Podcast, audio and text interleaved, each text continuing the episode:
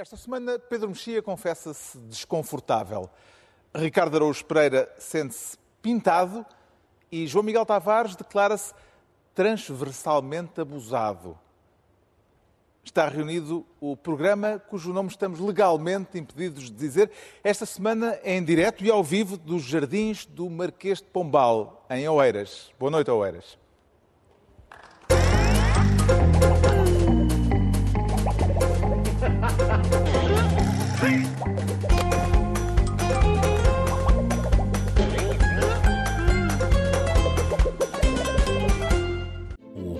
Cujo nome estamos legalmente impedidos de dizer tem o patrocínio da Lexus, uma marca automóvel extraordinária que não impede a utilização do seu nome neste podcast.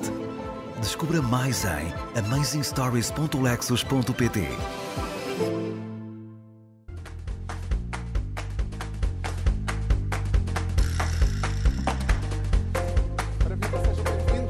Voltámos a sair do estúdio depois de muito tempo, de demasiado tempo confinados. Estamos desta vez em Oeiras. Mais uma saudação. Boa noite, Oeiras. Obrigado por terem vindo. Estamos.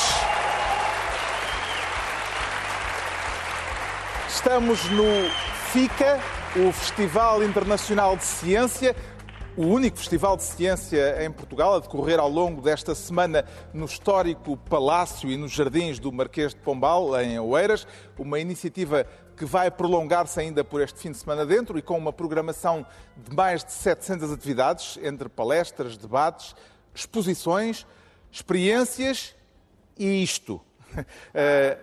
Esta eh, é uma eh, situação em que nós eh, vimos parar a um espaço de ciência, está disposto, disponível para entregar o seu corpo à ciência, Ricardo Araújo Pereira? Se a ciência quiser, eu, eu quer dizer, devo prevenir a ciência de que já quase ninguém tem interesse no meu corpo, mas se a, se a ciência quiser, pode ficar com ele. Como é que está o seu espírito científico? Sempre tive. Espírito científico sempre tive. tive aliás, aconteceu-me.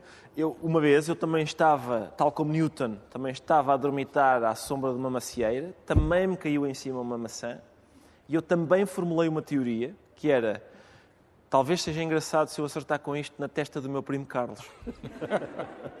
e a teoria, a minha teoria também se verificou verdadeira porque foi de facto engraçada, porque estava, estava meio podre e espirrou.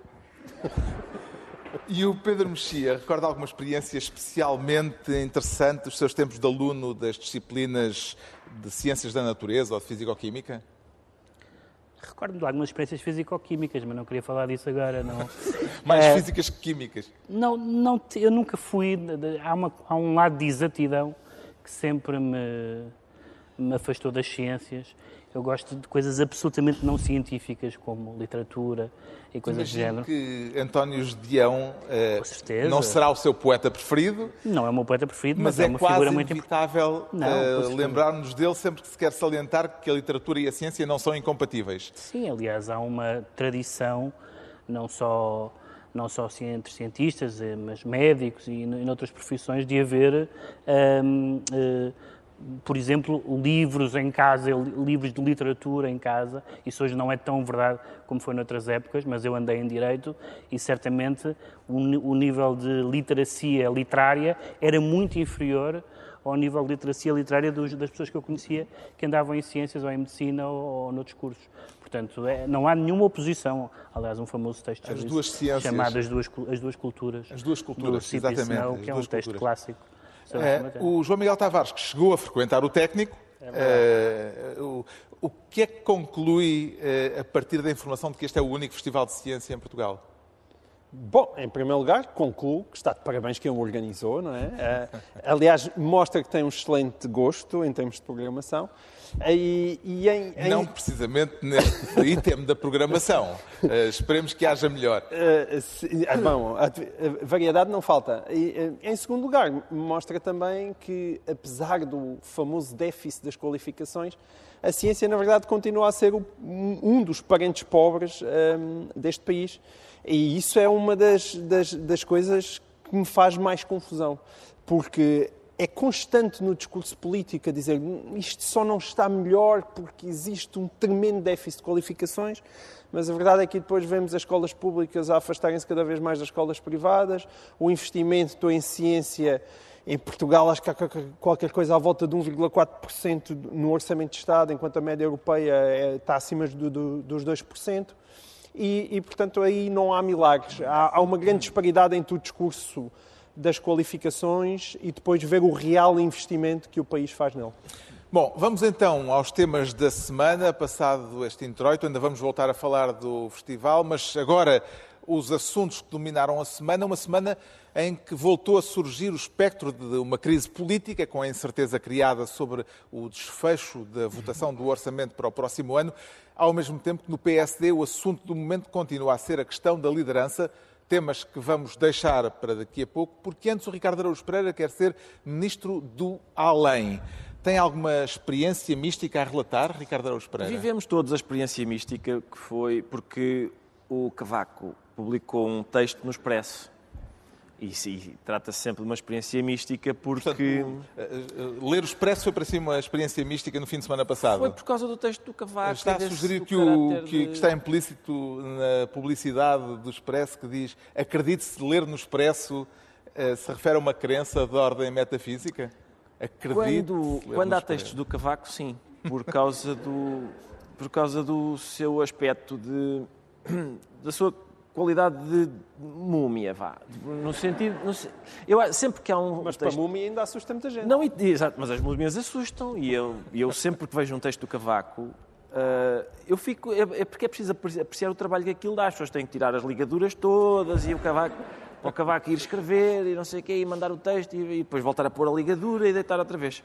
O que está uh... em ah, causa no texto é o facto de ele ter zurzido Sim. abundantemente tanto no governo como na oposição, quererá isto dizer que o ex-presidente, que para o ex-presidente a má moeda já expulsou definitivamente a boa moeda na política portuguesa? Ele tinha escrito esse texto sobre a má moeda, referindo-se ao, ao Santana Lopes na altura, mas parece-me cada vez mais claro que a única boa moeda da política portuguesa para Cavaco Silva é Cavaco Silva. É, aliás, este texto demonstrava isso mais ou menos.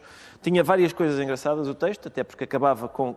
Ele dizia: a última frase do texto é trazer Portugal de volta aos países da democracia plena. O Cavaco quer trazer Portugal de volta aos países da democracia plena. Portanto, o primeiro-ministro das cargas policiais, que chamava força de bloqueio ao Tribunal de Contas e à Procuradoria-Geral da República. É, é, é, o cavaco que quer. Isto faz falta, é democracia plena. Tudo bem, mas uh, uh, havia, há lá outras coisas engraçadas que são, por exemplo, é sempre qualquer texto do cavaco é em primeiro lugar sobre o cavaco.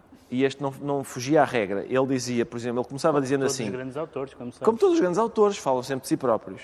E ele, ele dizia, em 1990 Portugal deixou de ser o lanterna vermelha da Europa, ultrapassámos a Grécia, em 1990.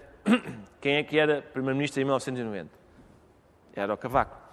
Um, a partir de 99 tudo mudou. Quem é que já não era Primeiro-Ministro em 99?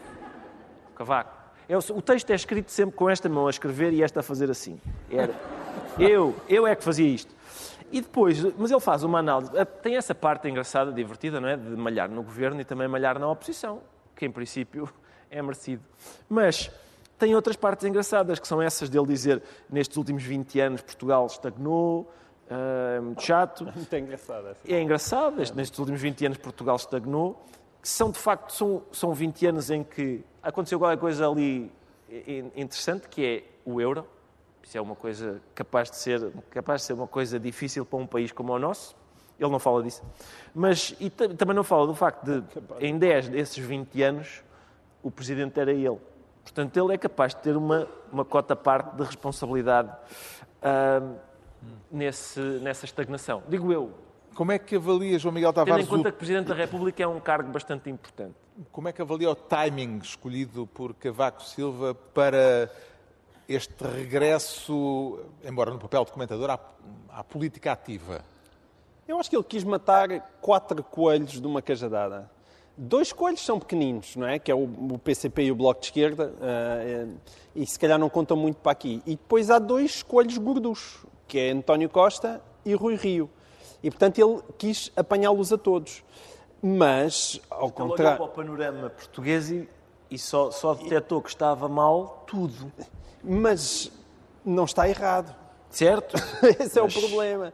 Ou seja, é verdade aquilo que o Ricardo está a dizer, que o, o legado de Cavaco Silva como Presidente da República é, de um modo geral, bastante desgraçado, porque ele apanhou José Sócrates a maior parte do tempo e não impediu que José Sócrates fizesse aquilo que fez.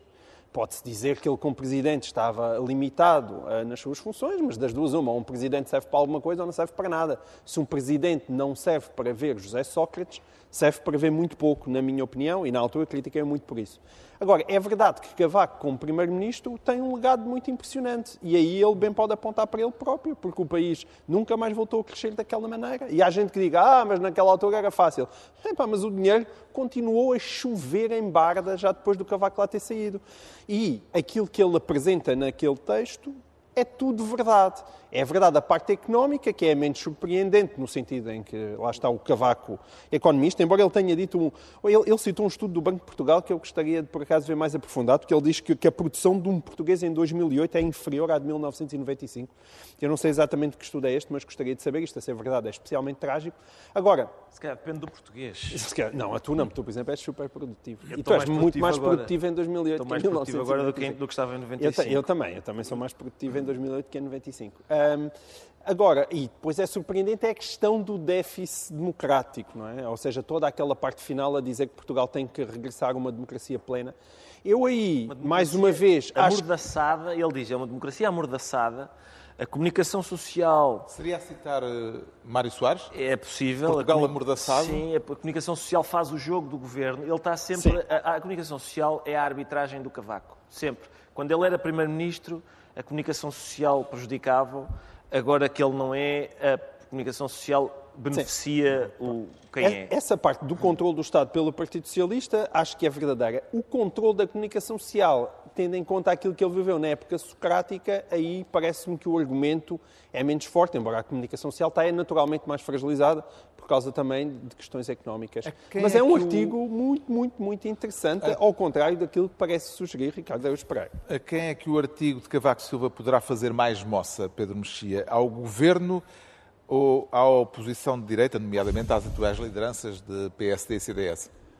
Bem, faz a toda a gente, como, como, como já foi dito, mas há, mas há esse facto. É evidente que Cavaco Silva nunca iria dizer bem do governo, portanto, o que é notícia, Sim. digamos assim, é o facto de atirar sobre a oposição da sua área política. Não deixa, e não deixa de ser curioso porque Rui Rio tem sempre reivindicado uma posição social-democrata e Cavaco Silva faz muita questão da palavra social-democrata, no sentido quase nórdico do termo, que nós sabemos que não é factual, mas é interessante ele tomar posição nesse, nesse sentido. Deixa-me só dizer duas coisas sobre o artigo e as reações ao, artigo. Um, sobre as reações antes, antes de falar do artigo. Uh, eu sou insuspeito porque fui um leitor voraz do Independente, que era do anticavaquismo quase patológico, e nas quatro vezes em que Cavaco Silva se me apresentou no boletim de voto, nunca votei nele. Portanto, a minha simpatia política por Cavaco Silva eh, não, não é nenhuma. Mas há qualquer coisa de estranho com esta ideia de que Cavaco Silva é uma múmia, é, é isto, é aquilo, e, no entanto, toda a gente a falar disso eu não frequento, por razões médicas, as redes sociais. Porque eu gosto de Mas é as a única pessoas, a, a, quantidade de, de reações que me mandaram de pessoas apopléticas nas redes sociais, geralmente um morto não chateia ninguém.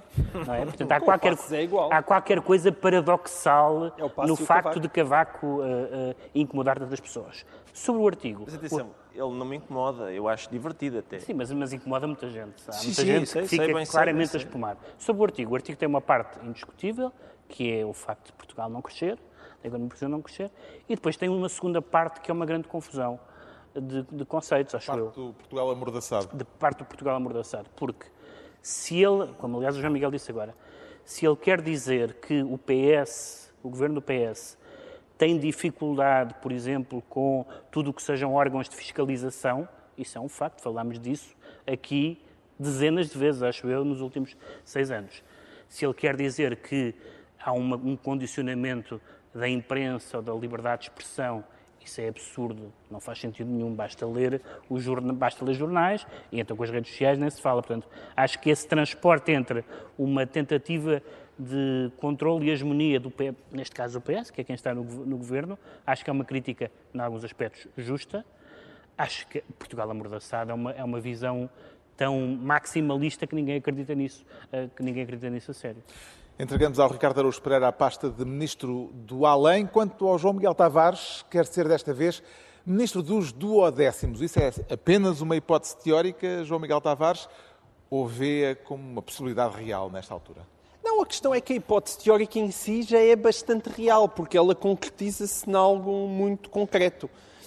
Estamos a falar do espectro de uma crise política, hum. depois do Bloco de Esquerda e do PCP terem anunciado que não viabilizam o Orçamento de Estado tal como ele está, uh, tal como ele foi proposto pelo Governo. Uh, o alerta que o Presidente da República lançou esta semana poderá ser lido como um sinal de que Marcelo está também realmente mais preocupado com a situação este ano do que em anos anteriores? Eu acho que ele tem razões para estar mais preocupado, porque, embora tenhamos assistido desde 2015 sempre a um certo teatrinho na altura da aprovação do orçamento, digamos que este, teatro, este teatrinho já não é só um teatrinho, já é um teatro, um teatro vá. Uh, não sei se evolui para teatrão, mas não é a mesma coisa do que no, do que no ano passado. Uh, toda, o, o, PCP já disse uh, disse a palavra vamos votaremos contra se isto continuar assim. Essa expressão nunca foi utilizada com tanta clareza, a um ponto tal que até o Bloco de Esquerda se assustou. E isto é muito curioso. Eu ainda me divertir a ver o PCP chumbar este orçamento e ele depois ser aprovado e ser safo pelo, pelo Bloco de Esquerda. Portanto, isto está aqui muito, o muito, muito PAN jogo. disse que acha que está mais para votar contra do que. Sim, mas o PAN agora já teve aquela benesse de. Já, então. parece que as crianças já, já não podem ir às touradas e. É, mas, agora, em relação ao Marcelo, eu acho que o Marcelo foi realmente muito apressado. Esta ideia de que a estabilidade tem que ser protegida uh, acima de qualquer coisa, é, às vezes parece-me um bocadinho bizarra. Um morto, um morto é alguém extremamente estável. Eu não percebo como é que isso é necessariamente uma qualidade. Mas isso... que vivemos na paz dos cemitérios? Nós, então não. A estagnação é isso. Nós já estamos. Sim, desde 2015, que os últimos seis anos foram seis anos atirados completamente pela janela, como está a assistir qualquer pessoa hoje em dia. Que nós olhamos às nossas voltas, é os hospitais, é a saúde, é as lojas do cidadão, é os custos de energia e os combustíveis que atingem 2 euros. Porque agora temos uma, uma novidade que não permite estagnação, eh, não permite imobilidade, que é o PRR.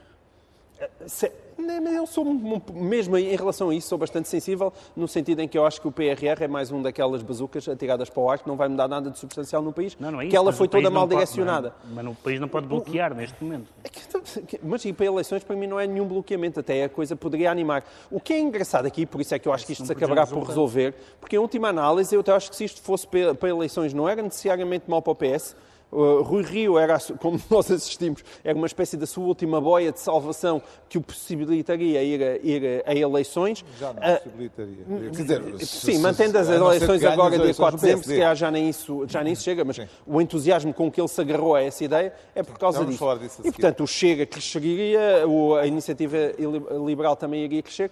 Os únicos partidos que se, aparentemente seriam claramente prejudicados com estas eleições são aqueles que as podem provocar. E, e este paradoxo. Uh, esquerda e PCP. É evidente que todos nós já assistimos, nomeadamente na década de 80, àquele momento PRD, não é? Que é um, um partido faz um espetacular araquiri deitando abaixo um governo, mas eu não acho, mesmo que o PCP possa ter essa tentação, acho que o, que o Bloco de Esquerda não vai ceder a ela. Isto fica por aqui. Agora, o desgaste permanece. E a pergunta, será que estes senhores não deviam realmente ter assinado um acordo sério em 2019? Também se torna mais pertinente, isto não é. Poderemos estar, Pedro Mexia, numa situação idêntica à daquela cena do filme Fúria de Viver com James Dean, quando há uma corrida de carros em direção a um precipício e em quem travar primeiro eh, é considerado cobarde. Eh, os dois carros, neste caso, seriam o PCP e o Bloco de Esquerda. Acho que não, porque eles tinham a Natalie Wood e nós não temos orçamento para isso. Não temos orçamento para a Natalie no, Wood. No caso do filme, eh, a cena acaba em tragédia. Bem, e aqui também acabará provavelmente. Não, não, não creio que acabe em tragédia. Basicamente é isto que o João Miguel disse. Uh, uh, há, há, há, a coreografia de, de dizer uh, eu vou votar contra, mas tendo a certeza que outra pessoa vai votar, neste caso outro partido, vai votar a favor, para não, para não repetir a, a possibilidade de fazer cair um governo de esquerda e abrir as portas à direita, como como aconteceu já no, no passado. Mas isso é o que trava e é o que depois é acusado Sim, de cobardolas. Mas, por outro lado, as, as, declarações, e por isso é que não, em nenhum sentido o Partido Comunista pode ser comparado ao PRD, o Partido Comunista é um partido confiável e, aliás, as declarações são muito no sentido claro que eles estão a pensar nos custos eleitorais depois de segundas autárquicas a perder nos custos eleitorais da, da, da geringonça ou da, do pós-geringonça uh, em que vivemos. Mas o Partido Comunista tem muitas áreas um, ehm, nas leis do trabalho e, e, e, tudo isso que, que daqui até à votação pode não, acho, fazer acho cedências. Muito, Bem, acho... terá de ser na próxima semana, pelo menos, para uma primeira votação, que é a votação na, na generalidade, não é? Uh, e depois é que o orçamento tem que passar primeiro na generalidade para depois ir uh, esta, à especialidade. Esta opção que o João Miguel uh, Alvítoro também tem, tinha alguma graça, que era de repente o, o, o Partido Comunista estar receptivo e o, partido, e o Bloco estar contra, e depois, e depois o, o bloco, bloco, perceber que o PC vai votar contra. Ou seja, pôr o pé no travão. E isso vai, isso vai ser, mas acho, não, não estou a ver, não estou a ver que interesse, não, não interessa a ninguém uma crise política. Uhum. Talvez ao Chega, mas hum, quem é que interessa uma crise política? Daquilo que foi Eleições. tornado público, Ricardo Araújo Pereira, a respeito da proposta de orçamento, ele parece-lhe um orçamento de esquerda muito pouco ou nada? Eu acho que o orçamento deve ser de centro, porque a esquerda não gostou e a direita também não. Eu, eu assisti a um debate, assisti a um debate uh, entre uh, uma pessoa da CGTP e uma pessoa dos patrões e foi um dos raros momentos de concertação social em que estavam os dois de acordo que o orçamento não prestava. Até, até me comovi com, aquele, com o facto de estarem a concordar. Mas uh, parece haver um bluff generalizado, não é? O, o, o, Presidente da República diz que ameaça com, se o orçamento não for aprovado, pode fazer cair o governo. Uh, a esquerda ameaça com um voto e faz isso, o Presidente faz isso para pressionar a esquerda. A esquerda ameaça com o voto contra para pressionar o governo. Mas eu tenho a impressão que toda a gente está a fazer bluff. Tenho a sensação que nenhum tem mais do que um par de duques. Acho que todos, nenhum deles estão muito interessados em em, em, que o jogo vá para a frente. A primeira parte deste folhetim vai, ser, vai ficar resolvida na votação do orçamento na Generalidade, daqui por uma semana, no próximo dia 22. O João Miguel Tavares fica então ministro dos duodécimos.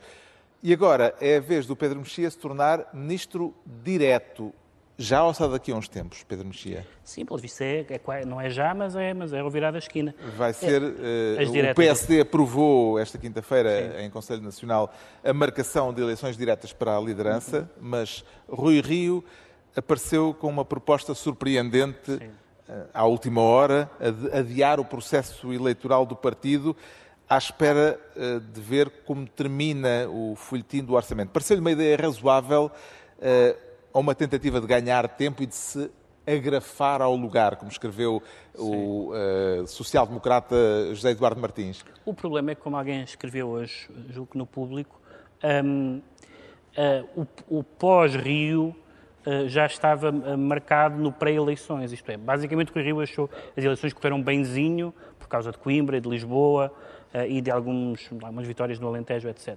Mas, mas o PSD perdeu. É? Portanto, naquela designação antiga da palavra, que é não ganhou, perdeu. Uh, uh, e, portanto, o Rio achou que podia uh, apresentar-se como vencedor das eleições por causa de algumas escolhas pessoais, uma totalmente surpreendente, que foi Lisboa, não totalmente surpreendente a escolha, mas totalmente surpreendente a vitória. só que, provavelmente, isso já veio tarde demais. Paulo Rangel andava no circuito interno do PSD há meses, o, o, o Rui Rio tem fama de não ser muito eh, amigo desse basismo de andar por aí pelo norte a sul, o circuito da carne assada, como às vezes se diz, não, não, não, não, faz, muito, não faz muito isso. E, de facto, o que, aconte, o que aconteceu? Estava a ouvir hoje o, o, o discurso de, Paulo Rangel, em que anunciou a sua candidatura, e, e, e, e comecei a reconhecer, já viste que o Paulo Rangel está a dizer uh, algumas vezes, quando o Paulo Rangel diz que o PSD não pode ser só um partido da, da espera, mas, mas, deve ser um partido da esperança, que o Presidente do PSD não, não pode compactuar com menos escrutínio parlamentar como o Rio compactuou, quando diz que não é saudável que o Presidente do PSD desconfie da justiça e da imprensa, quando diz que, eh, que não pode abrir à, à direita, à direita radical. Eu pensei, eu, já disse isto várias vezes e não fui a única pessoa que disse isto. Há, houve muitas pessoas Eram no PSD respostas diretas àquilo que tem sido a ação política de Rui Rio no que tem sido a ação política de Rui Rio e no que é realmente a cabeça de Rui Rio, porque há duas, há duas maneiras de analisar o possível, enfim, não sabemos o que vai acontecer, nem sabemos se ele se candidata, mas há duas possíveis maneiras de julgar a, a, o, o que foi esta presidência do Rui Rio do PSD. Uma é pelos resultados e outra é pelas ideias.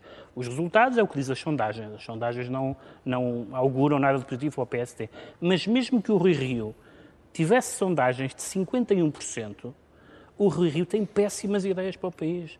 As ideias, as, as ideias de, de, ter uma imprensa mansinha, de ter um Ministério Público mansinho, de diminuir o escrutínio parlamentar, de achar que o líder da oposição se deve portar como um candidato a vice, a vice-primeiro-ministro, é uma péssima ideia, seja qual for o resultado que tenha. Portanto, o PSD, e eu não sou do PSD, mas o PSD tem mais é que virar a página. O, João, o Pedro Mexia não me respondeu à pergunta, mas já agora faço a outra é por vez. Isso que eu aqui estou, cara. É, exatamente. O, é, a, a, pergunta era. Tu não satisfizeste o moderador? Ah, sim, fez sentido aquela proposta de última hora de Rui Rio de verem que param as modas em termos de orçamento eh, para eh, adiar ou não, não, para adiar eh, de facto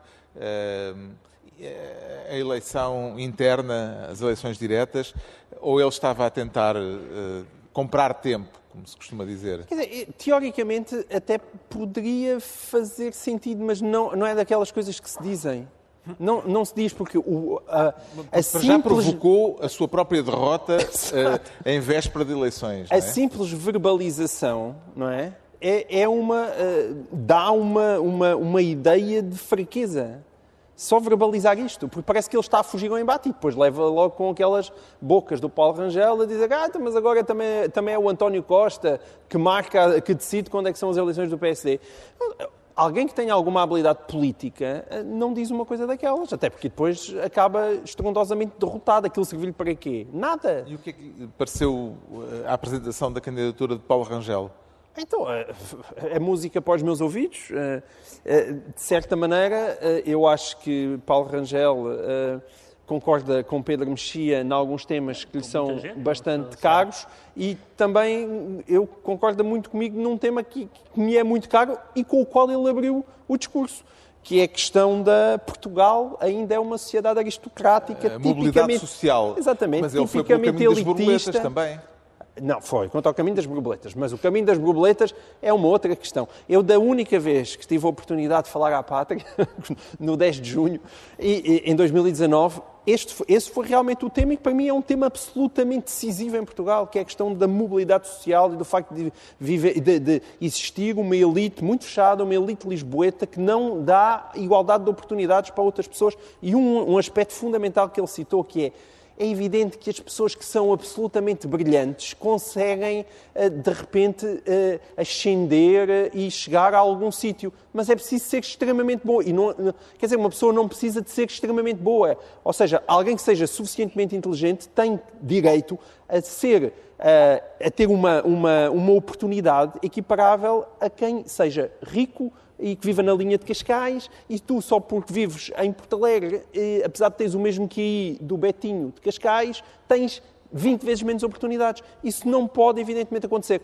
E se, Rui, e se, se Paulo Rangel levar isso a sério, só por mim já tem o meu entusiasmo e o meu voto. Rui Rio ainda não anunciou se será candidato ao novo mandato, às diretas, que vão acontecer no dia 4 de dezembro.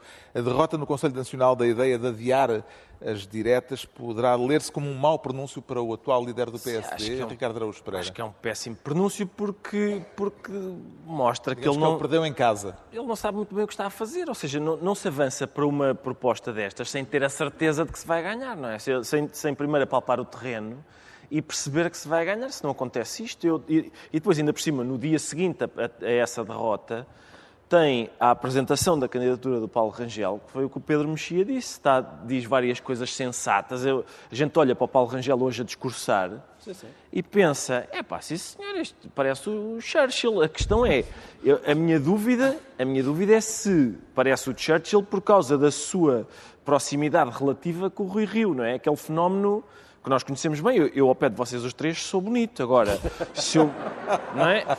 se eu for para o pé do Brad Pitt, já, já não...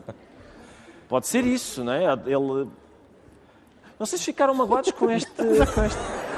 Sinto, sinto que não aderiram a esta. Tens que falar disso lá fora. Tá não, ainda por cima, porque tu disseste há bocado que já ninguém criou o teu corpo, não é? Sim. Portanto, se Bom, já ninguém tem o teu corpo, assim, imagina o ministro nosso. direto e estão entregues as pastas ministeriais por esta semana, numa emissão especial em que estamos desta vez nos jardins do Palácio Marquês de Pombal, embora estejamos debaixo de uma tenda, portanto não propriamente em, ao ar livre, em Oeiras, onde está a decorrer o Festival Internacional de Ciência da programação que ainda se prolonga por este fim de semana, o que é que lhe chamou a atenção, João Miguel Tavares? O que é que vai fazer voltar durante o fim de semana? Houve uma conferência que eu gostaria de ter assistido, mas acho que já foi, não é? O João Magueijo veio cá falar não é? do que é que havia antes de haver tempo. Não sei se a assistência assistiu ou não, isso foi devidamente interessante. Ah, amanhã parece que existe um show cooking de cozinha com algas. Eu gosto desta diversidade. E não sei se o Ricardo Araújo Pereira reparou, mas uma das atividades no domingo à tarde é uma demonstração sobre a importância do cardo no queijo da serra. Ah, ora está, isso interessa. É, é, é dos poucos momentos em que eu consigo perceber a ciência. Não é? Agora, também devo dizer que é precisamente nesse ponto, no ponto em que a ciência estuda a comida, que às vezes a, a ciência me desilude mais. Porque eu, eh, no outro dia, vi uma notícia que dizia assim: estudo sugere que maior consumo de gordura estudo sugere maior consumo de gordura e menos ingestão de frutas e legumes. E eu desisti aí, desisti de perceber. Eu, eu, sinto que às vezes há alimentos que um estudo recomenda e quando eu os vou levar à boca há outro estudo que já diz que afinal não prestam. Estão sempre a mudar, já sempre agora, a mudar. prefiro a, a sessão do queijo da serra ou uh, o painel que tem por título, também no domingo, ao fim da tarde, Produção e Degustação de Cerveja. De cerveja. Ora, aí está, Produção e Degustação de Cerveja.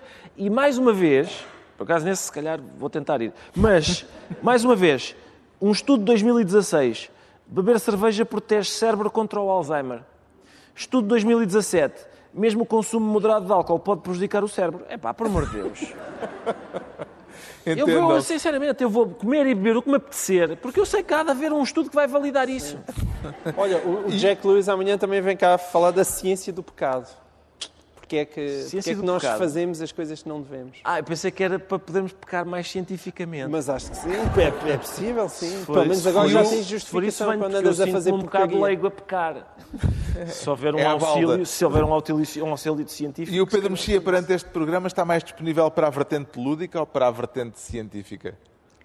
Para mim é sempre lúdica porque eu não percebo nada. Uh, uma das coisas que eu gosto muito de ler nos livros de, dos livros de chamado divulgação científica é que eu sinto que estou a ler uh, uh, uma estou, estou, a aprender russo para totós ou coisa do género. Tudo aquilo para mim, tudo aquilo para mim é novidade. A minha todo, toda a minha vida tem sido uh, feita a evitar a ciência. A científica. e portanto fico sempre quando as pessoas me explicam como é que funciona um candeeiro. Não é preciso ser a origem do mundo. Eu fico absolutamente fascinado. Parece um, um selvagem quanto é que está com a civilização. Bom, o programa é de facto vasto e sério, não é apenas de caráter lúdico, nem apenas conversa de chacha como esta nossa. Quem estiver interessado pode conferir a programação na internet no endereço www.fica.pt. Agora voltamos aos temas da semana, afastamos-nos da ciência para sabermos porque é que o Ricardo Araújo Pereira se declara pintado. Pintado de fresco ou já com a tinta a secar? E é que está, é pintado por causa dos quadros do rendeiro. e a questão, a questão sobre se a tinta está seca ou está fresca é bem colocada, porque ao que parece, os quadros são, era suposto já terem a tinta seca, não é? porque são quadros antigos, mas há uns que a polícia desconfia há que são capazes de que alguns dos quadros uh, uh... são são 124 quadros, a polícia foi lá, 15 estão em falta, dois não correspondem à descrição. Deve ter sido a judiciária, foi lá buscar e olhou para a relação e disse: Epá, ó, oh, Antunes, o, o Dali pintou algum menino a chorar. é, capaz de não estar lá, capaz de não estar, não é? Cães a jogar póquer do Cezanne. Hum. Uh, agora, a questão é, portanto, a polícia foi lá, quem é que lá estava? A mulher do rendeiro. Eu não sabia. Eu, eu pensei que ele tinha fugido com a mulher. Afinal, a mulher ficou cá. Atenção, então foi não foi só... Não, não. Há 10 anos, mais do que isso ainda, há 10 anos que a mulher do rendeiro é a depositária, fiel depositária dos quadros apreendidos pelo Estado. Exato. A minha questão é, o facto de ser a senhora a, a estar a, com essa incumbência faz-nos considerar que isto é uma situação daquela, daquelas que se descreve com a frase pôr a raposa a guardar o galinheiro? Bom, isso é, quer dizer, mais uma vez, as obras estavam, como é que se diz, não é apreendidas, é arrestadas. arrestadas estavam arrestadas, mas a raposa é que ficou a tomar conta delas. E, portanto, mas eu, lá está, eu, eu quando ouvi a notícia de que o rendeiro tinha ido para um, um paraíso qualquer, pensei que ele tinha levado a mulher. Não, não, não, a mulher ficou... Não foi só. Um não foi só. Exatamente. exatamente. Não foi só a justiça que este senhor ludibriou. Estava a, estava a sugerir que ele levasse areia para a praia. Pois, aquele. Ele... Atenção. Não, filha, é perigoso, é melhor ficares aí. É melhor. É melhor. Deixa, fica, eu vou ver primeiro como é que é tu e depois, não... se for bom, mando-te vir. Falso... Eu sei, eu conheço esta conversa. Falso testemunho, tu não. Tu não estás a par das últimas notícias sobre o caso. Desculpa lá, as últimas notícias dizem que a senhora a senhora pode ser acusada do crime de descaminho, porque pode, porque eles, uh, se ela, se de facto se provar que, os, que há quadros ali que não são os que, que faltam quadros ou que, ou que estão falsificados, ela pode ser acusada do crime de descaminho. E o que é o que eu receio? Que nós vamos ficar todos, todos contentes, né? Ah, não há uma pessoa chamada rendeiro na cadeia. Sim, mas não é, mas é esta, não é o que a gente queria. É uma fraca consolação. Faltam 15 quadros na coleção apreendida, entretanto a senhora descobriu um na garagem eh, nos últimos dias. Tá bom. Uh, se Rendeiros levou com ele, não se poderá considerar isto, João Miguel Tavares, um caso extremo de devoção à arte? Isto não é um caso extremo de devoção à arte, é um caso extremo de devoção à sétima arte.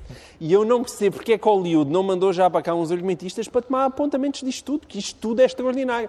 Não só a história de, de da justiça aqui há uns anos desconfia, este senhor se calhar é Aldrabão. Então quem é que fica a guardar as, artes, as, as, obras de arte? Bom, então é a esposa do senhor que eles consideram que se calhar possa ser Aldrabão.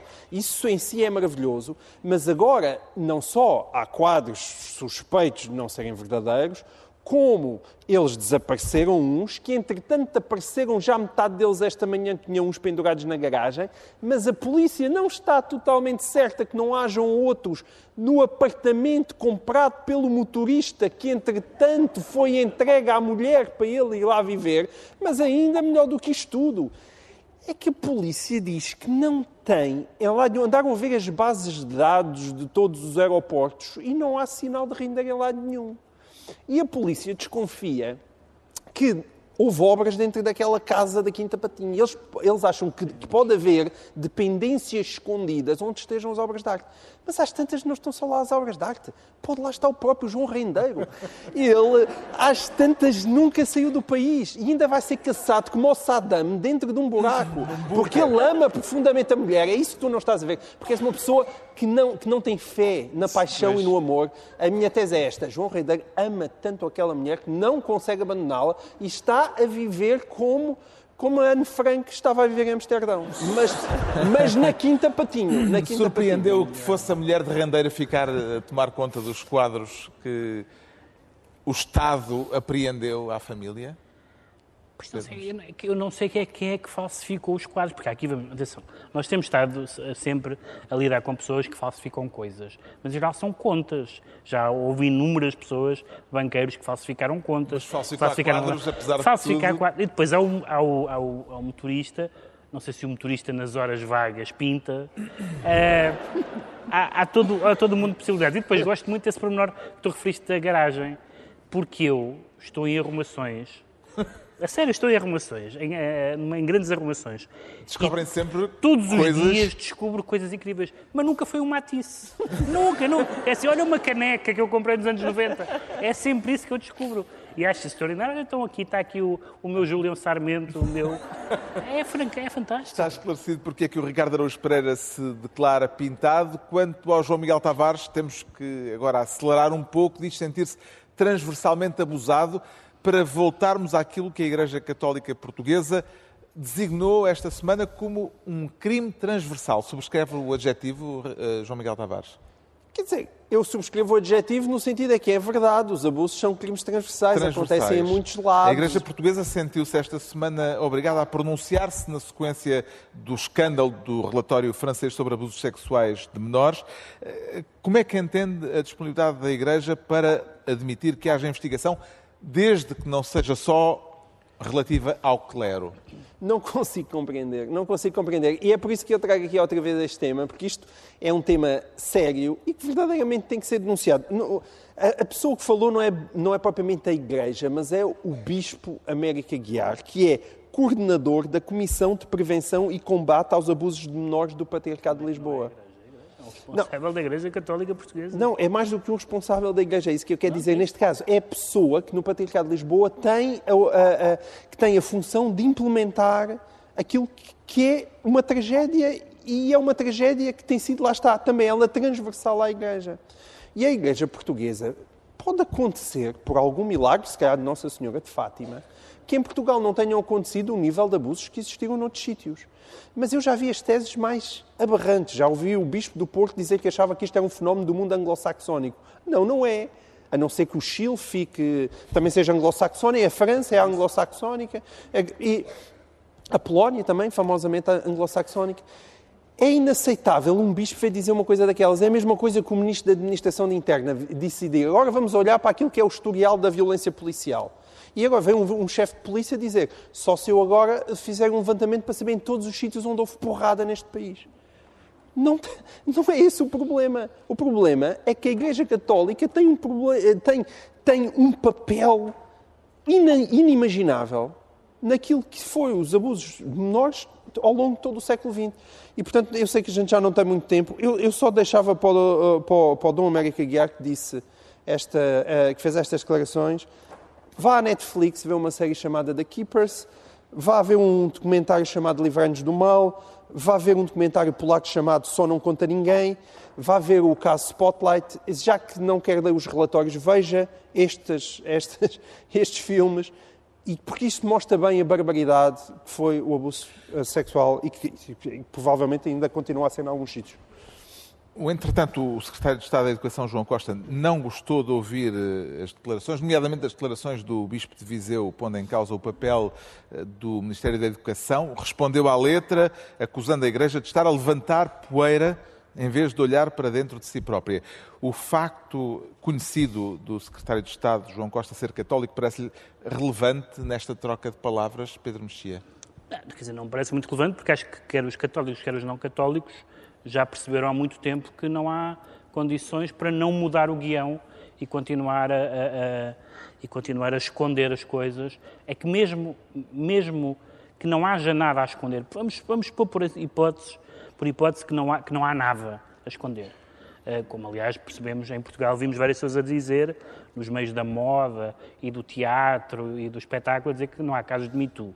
Portanto, se não há Me Too em Portugal, também não deve haver pedofilia na Igreja, porque cá não acontece nada.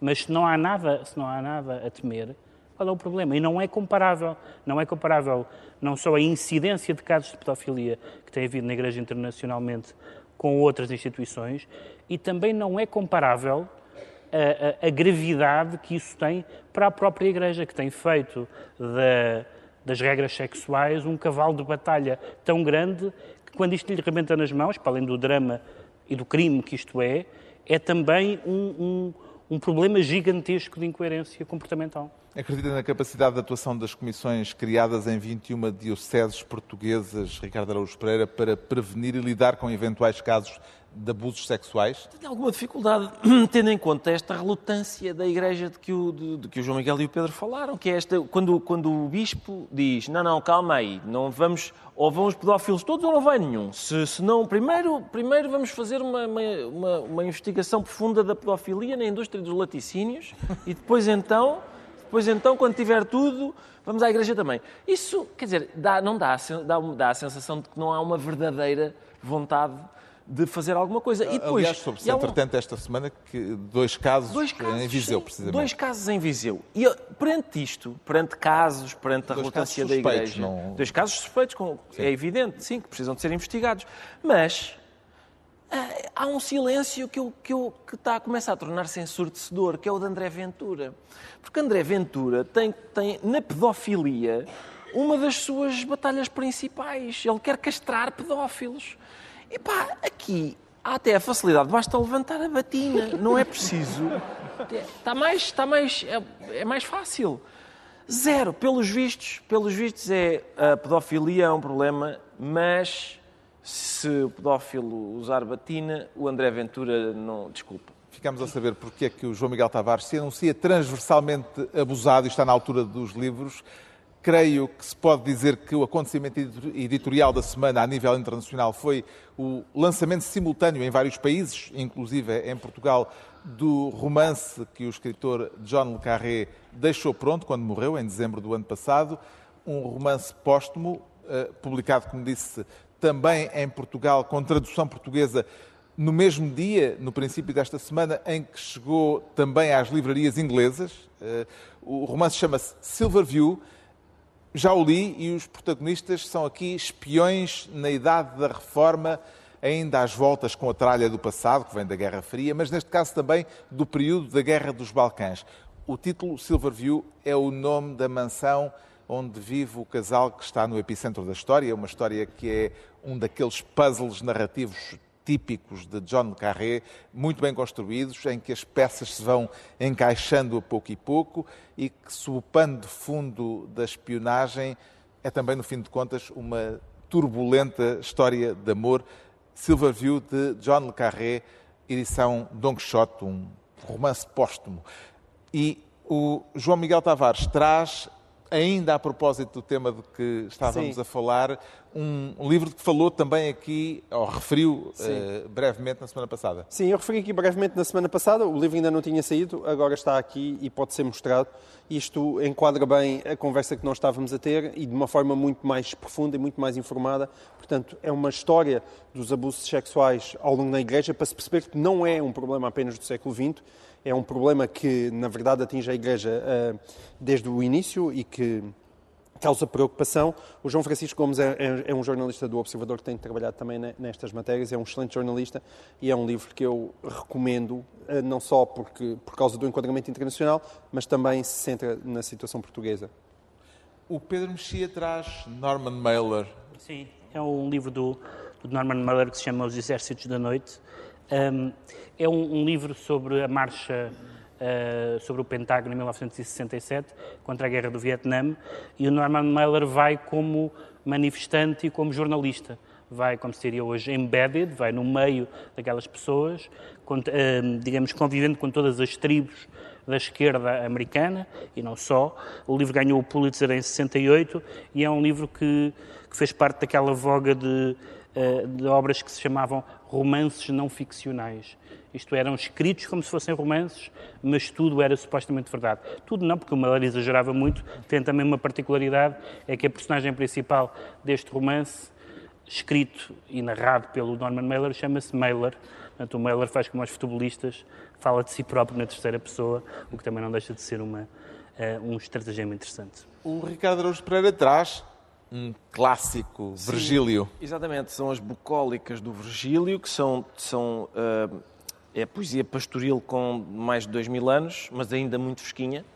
E, Um livro que não devia ter chegado até nós, porque o Virgílio mandou destruir aquilo que escreveu. mas felizmente chegou. Esta é uma edição bilingue, tem o texto latino ao lado da tradução portuguesa do professor eh, Frederico Lourenço. É, é, é- portanto, isto é traduzido e meticulosamente eh, comentado pelo, pelo professor Frederico Lourenço, que quer mesmo que pessoas que, mesmo que saibam pouco ou nada de latim, tenham, consigam, digamos, deixar-se seduzir pela, pela poesia eh, do Virgílio. Em 2019, a Cotovia tinha lançado uma edição com a tradução de Gabriel Silva, Gabriel Silva. Uma tarde bem passada é comparar as duas traduções e aprender com ambas. Já agora confrontar também com o texto latino que também Confrontar está com o aí. texto latino. Eu não tenho nada para fazer e por isso é uma coisa a que me vou E dedicar. assim está concluída a análise da semana, desta vez fora do estúdio, no FICA, o Festival Internacional de Ciência, que está a decorrer aqui em Oeiras e de hoje a oito dias voltamos a sair. Vamos estar no ISEG, o Instituto Superior de Economia e Gestão da Universidade de Lisboa, com a equipa de sempre, Pedro Mexia, João Miguel Tavares e Ricardo Araújo Pereira, no programa cujo nome estamos legalmente impedidos de dizer, mas que todos podem dizer à sua vontade. Obrigado, boa noite.